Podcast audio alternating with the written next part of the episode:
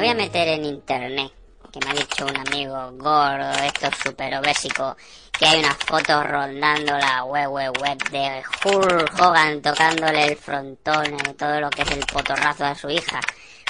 No es que me sienta orgulloso de verlo, pero estas cosas siempre hay que verlas y comentarlas en los foros de Redling. Y Redling y su gran hermano, que viene a ser lo mismo. A ver, ahí mira, mira el culete. Mira, si tiene bigote, tiene bigote rubio ahí, como Hulk Hogan, a ver. Ay,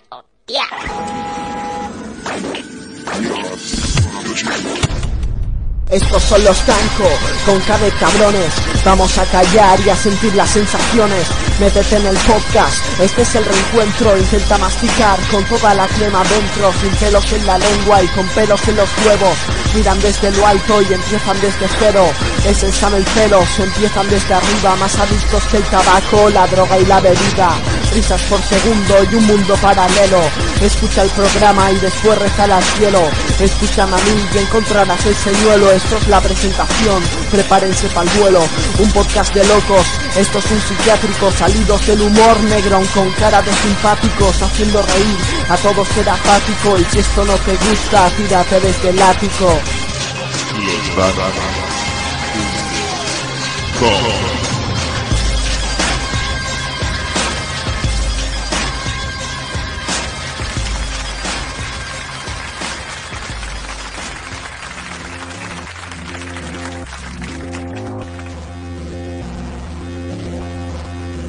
El entretenimiento es el delito del día. Ya sabe que la sangre vende, vende,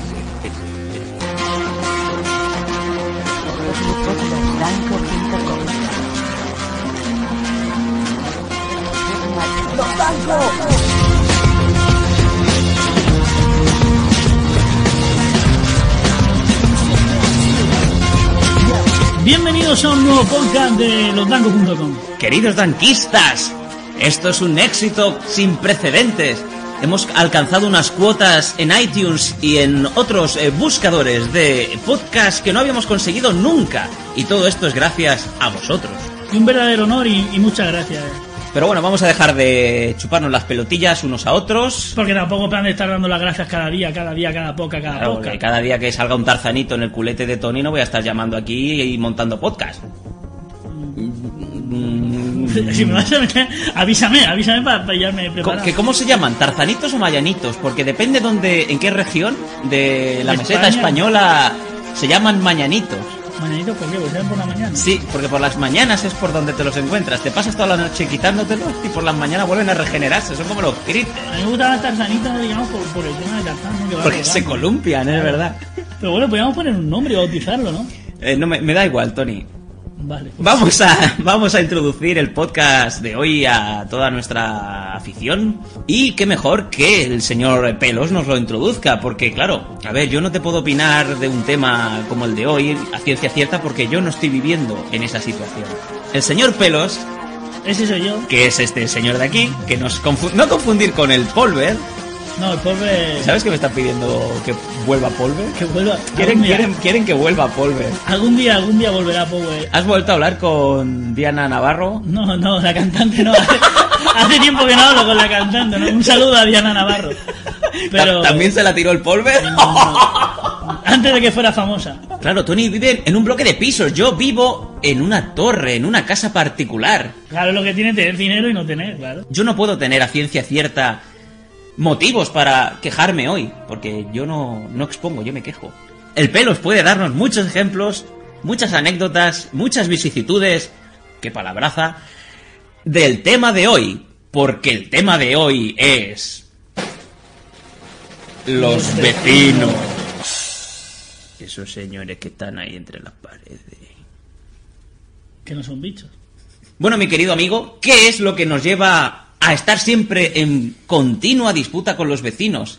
¿Hay alguien que realmente haya tenido vecinos amigables de estos que te llaman al timbre y te vienen con un pastel de carne y te dicen, hola, yo soy Jennifer y este es Robert, Robert Robertson. Somos los vecinos de al lado. A mí me pasa eso, yo acojonantemente cojo y digo, no, no, pues ya se puede ir porque a mí me da miedo ustedes, no con esos nombres. A mí me viene Robert, Robertson, ¿no? A mí me viene un hombre a mi casa, me pica, me dice, hola, soy Robert Robinson. Y aquí está mi pastel de carne y se toca la huevada. toma.